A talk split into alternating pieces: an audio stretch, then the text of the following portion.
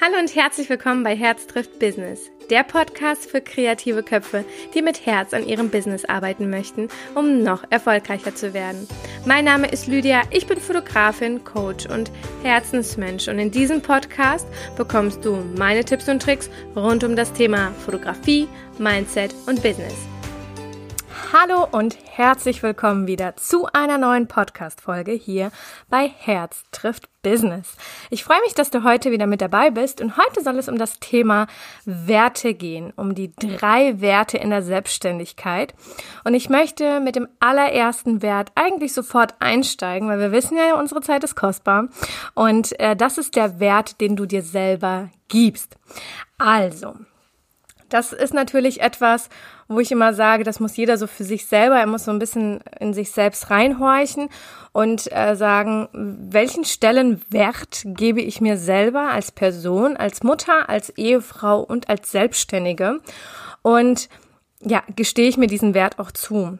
Ähm, ihr kennt bestimmt diese Momente, wo ein kleines Männchen auf der Schulter sitzt und dann irgendwie ganz, ganz böse Sachen sagt, wie du bist es nicht wert, du schaffst das nicht, was denkst du, wer du bist und so weiter und so fort. Das sind kleine Männchen, die uns seit der Vergangenheit immer mal wieder begleiten und in gewissen Situationen mal vielleicht ein bisschen leiser sind, mal vielleicht ein bisschen lauter sind, manchmal uns tatsächlich richtig belästigen und uns in unserem, in unserem Tun beeinträchtigen. Diese Männchen sind aus Erfahrungen, die wir früher gemacht haben, also aus Dingen, die wir gehört haben, aus Dingen, die zu uns gesagt worden sind, aus Dingen, die wir vielleicht gesehen haben, gefühlt haben oder wie auch immer.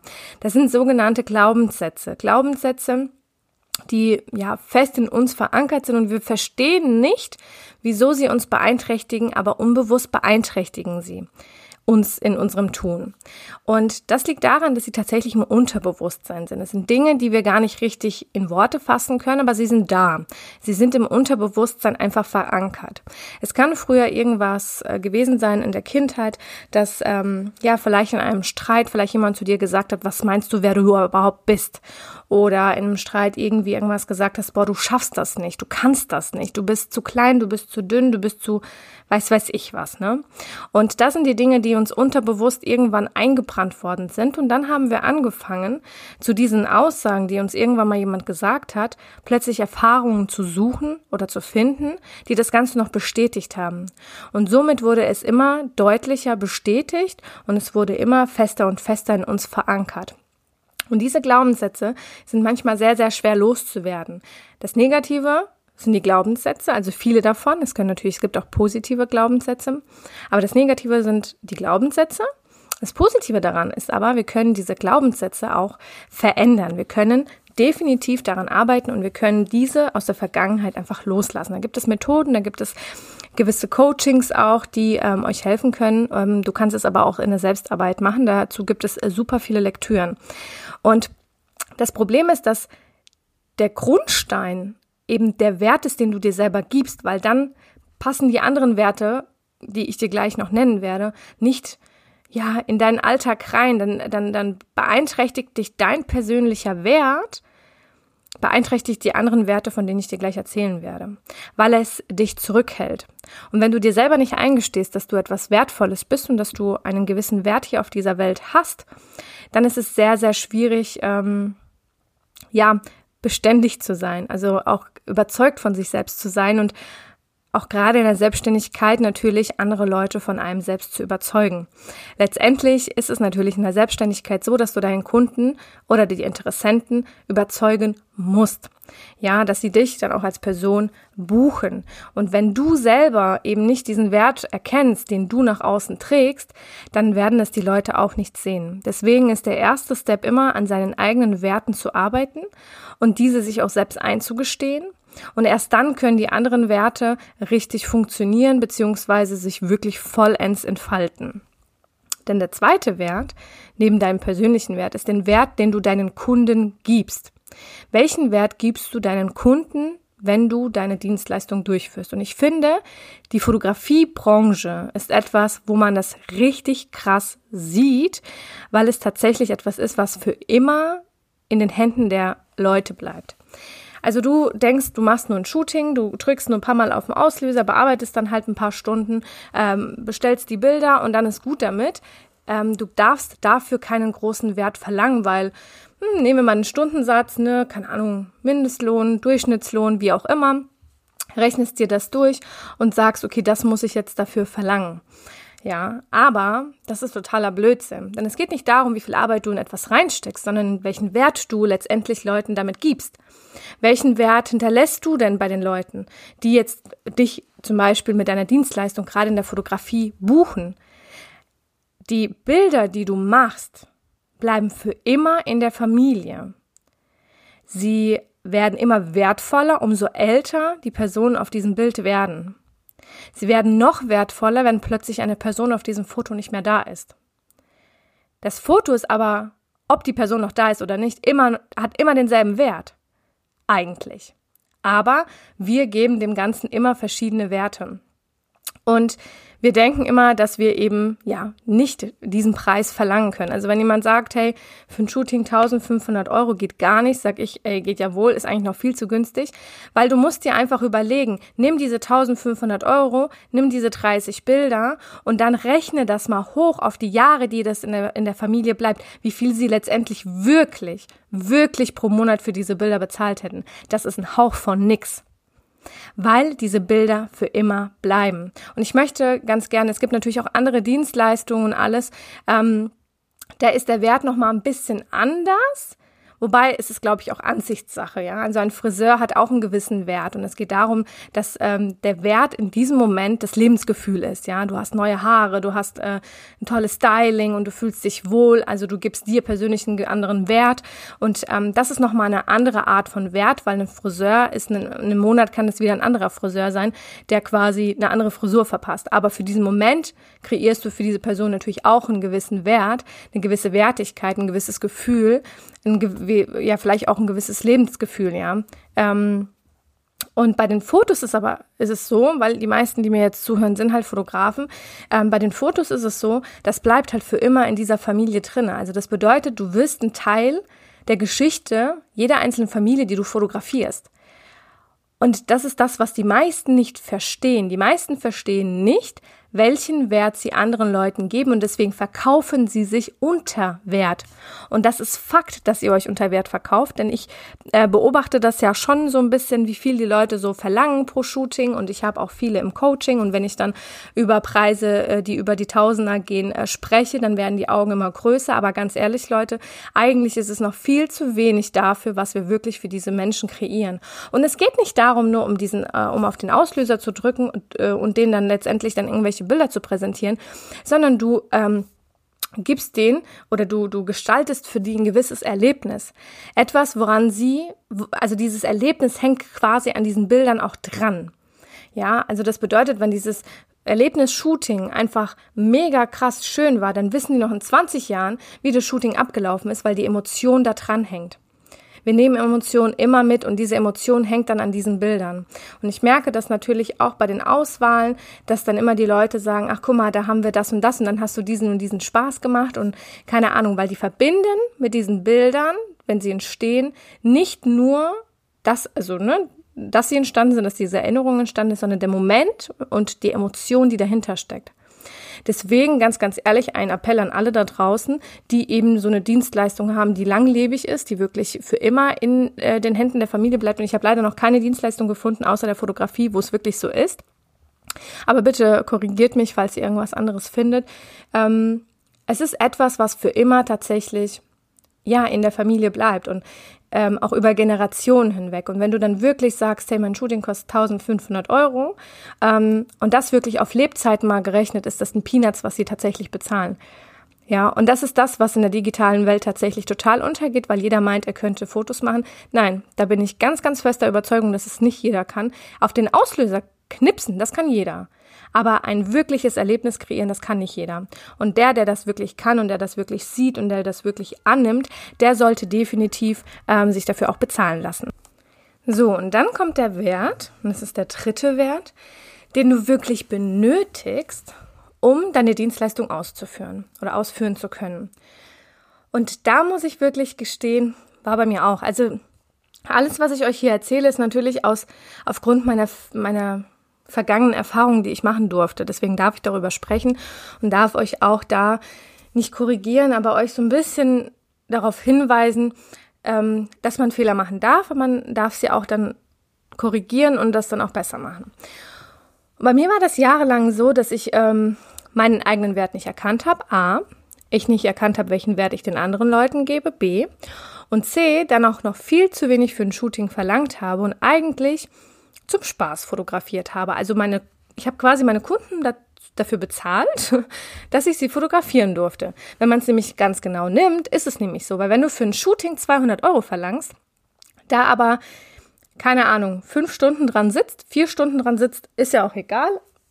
Betrag, also eine Zeit X dran, ähm, dran sitzt, dann hast du noch die ganzen Kosten, die auf dich zukommen. Und das ist etwas, wo viele denken, ah, hier mal ein bisschen gekauft, da mal ein bisschen gekauft. Aber mal ganz ehrlich, rechnet das mal wirklich runter. Gerade in der Neugeborenenbranche sehe ich immer diese Tendenz von, wir müssen alles kaufen, wir müssen alles haben, was andere haben. Und dann ähm, wird es immer mehr und immer mehr und immer mehr. Und ich denke mir ganz, ganz oft, ey Leute, ganz ehrlich, ihr fotografiert für umsonst. Das ist für euch ein noch nicht mal bezahltes Hobby, ja.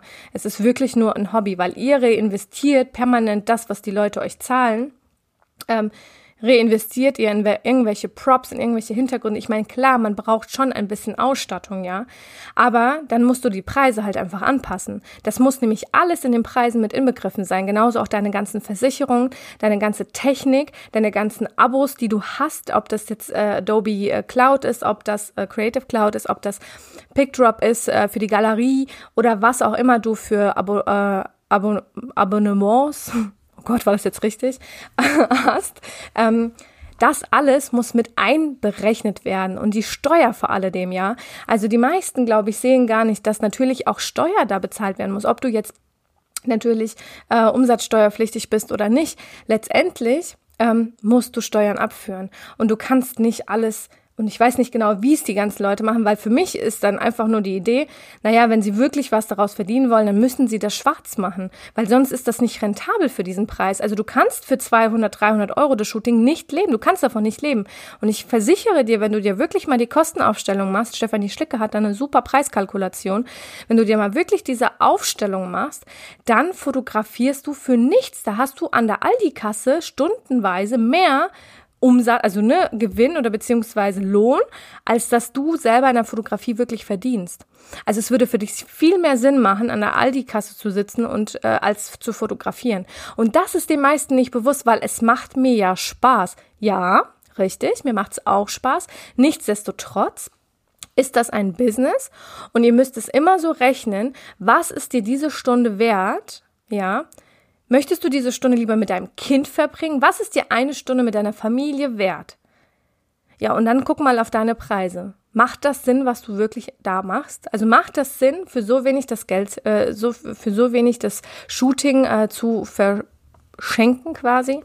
Weil du kannst mir nicht erzählen, und das ist, weil ich selber, ich kann es selber, und ich sage das nicht, weil ich das vermute oder weil ich ähm, ja, meine Meinung darüber äh, gebildet habe, sondern nein, es war bei mir jahrelang genau das gleiche Spiel. Ich habe meine Steuer viel zu spät abgegeben, habe nie meine Stunden kontrolliert, habe halt einfach bis nachts gesessen, wie ganz, ganz viele von euch da draußen, und habe nicht kontrolliert, wie viel ich wirklich stündlich verdiene. Ich habe nie Überblick über meine Zahlen gehabt.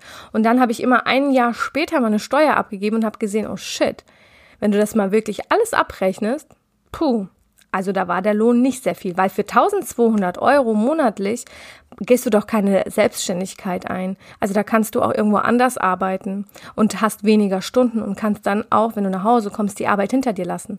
Wenn du aber selbstständig bist, hast du permanent die Arbeit bei dir. Die Kunden sind permanent irgendwie am Fragen oder machen oder tun und du bist immer immer, immer, immer zuständig dafür, sofort zu reagieren oder sehr, sehr schnell zu reagieren. Das bedeutet, du kommst gar nicht so komplett aus diesem, ich habe jetzt wirklich Urlaub, ich habe jetzt wirklich äh, Wochenende, ich habe jetzt wirklich dies oder das.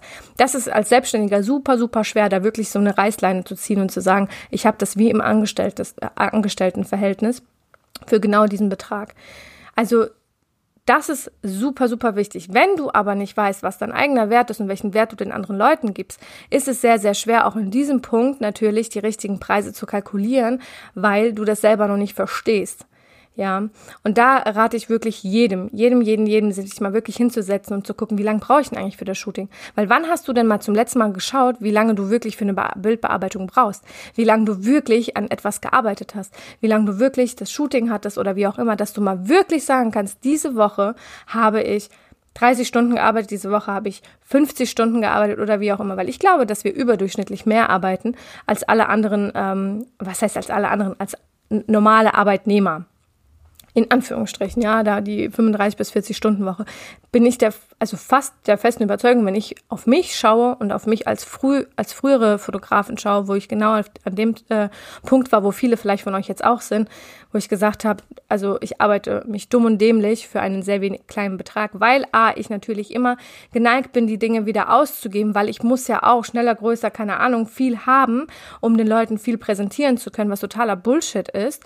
Ähm, da sollte man als Step Nummer eins auf jeden Fall äh, den ganzen Fotografen entfolgen auf äh, Instagram und zu gucken und, und, und ne, zu sehen, ich werde jetzt nichts mehr davon nachkaufen, was ich von den anderen sehe, weil das totaler Blödsinn ist. Ja, du musst dein Lager nicht füttern.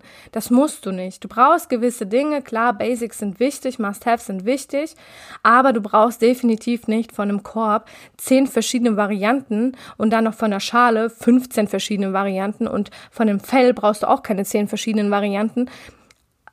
Außer du hast natürlich einen kunterbunten Stil, dann ist es natürlich vielleicht äh, ja ganz nett, aber muss auch nicht unbedingt sein. Und das ist das, wo, wo ich halt wirklich ähm, daraus gelernt habe, dass ich meinen eigenen Wert nicht nur in dieser persönlichen Ebene ähm, ja kennen muss, sondern auch diesen Wert, damit ich überhaupt fotografieren kann, damit es sich lohnt, dass ich fotografiere, weil auch wenn es uns Spaß macht, müssen wir unsere Brötchen bezahlen, müssen wir unsere Miete bezahlen und müssen auch noch irgendwie gut davon leben, weil ansonsten können wir ins Angestelltenverhältnis gehen und hätten es wahrscheinlich noch ein bisschen besser. Und das ist der Appell jetzt ähm, an euch da draußen, euch mal wirklich hinzusetzen und mal wirklich die Zahlen durchzurechnen, mal wirklich zu schauen. Und da empfehle ich, wie gesagt, Stefanie Schlicker, ähm, sie hat einen Preiskalkulator, wirklich mal zu gucken, welche Ausgaben habe ich, wie viele Shootings habe ich, weil das ist auch so ein Ding. Du musst es ja auf die bestehenden Shootings einfach auch mal ähm, draufrechnen. Natürlich kannst du eine Summe von der Versicherung, sage ich jetzt einfach mal, also ich sage jetzt einfach mal eine Summe, ähm, 300 Euro Versicherung, ähm, kannst du natürlich einmal auf ein Shooting rechnen, weil du nur ein Shooting die Woche hast. Du kannst es aber auch auf zehn Shootings rechnen, wenn du zehn Shootings die Woche hast. Ja, dann ist natürlich der Verkaufspreis nochmal ein anderer, weil das solltest du natürlich auch beachten. Wie viele Shootings habe ich überhaupt? Wie viel kann ich leisten? Und dann natürlich auch zu gucken, was ist, wenn ich mal eine Woche krank bin. Mache ich da miese oder bin ich dann immer noch im Plus? Ich hoffe und wünsche euch sehr, dass euch diese Podcast-Folge in irgendeiner Art und Weise ein bisschen die Augen geöffnet hat, vielleicht irgendwie auch inspiriert hat, euch motiviert habt, ähm, darüber nachzudenken, welchen Wert ihr selber habt, welchen Wert ihr für andere gebt und welchen Wert ihr benötigt, um äh, davon leben zu können. Und wenn dir die Podcast-Folge gefallen hat, dann lass mir sehr, sehr gerne eine Bewertung da. Ich freue mich ähm, immer darüber. Das ist die einzige Motivation und in Anführungsstrichen Bezahlung dafür, dass ich ähm, ja meine sehr, sehr kostbare Zeit dafür nutze, euch zu motivieren motivieren, was ich super, super gerne mache. Aber wenn ihr mir was zurückgeben möchtet, dann seid so lieb und bewertet meinen Podcast gerne auch mal immer wieder. Ich freue mich da auf jeden Fall drüber und lasst es, äh, lasst mich auf Instagram wissen, ähm, ja, ob euch diese Podcast-Folge in irgendeiner Art und Weise geholfen hat. Und wir hören uns dann wieder beim nächsten Mal. Ich freue mich auf euch. Bis dahin, eure Lydia.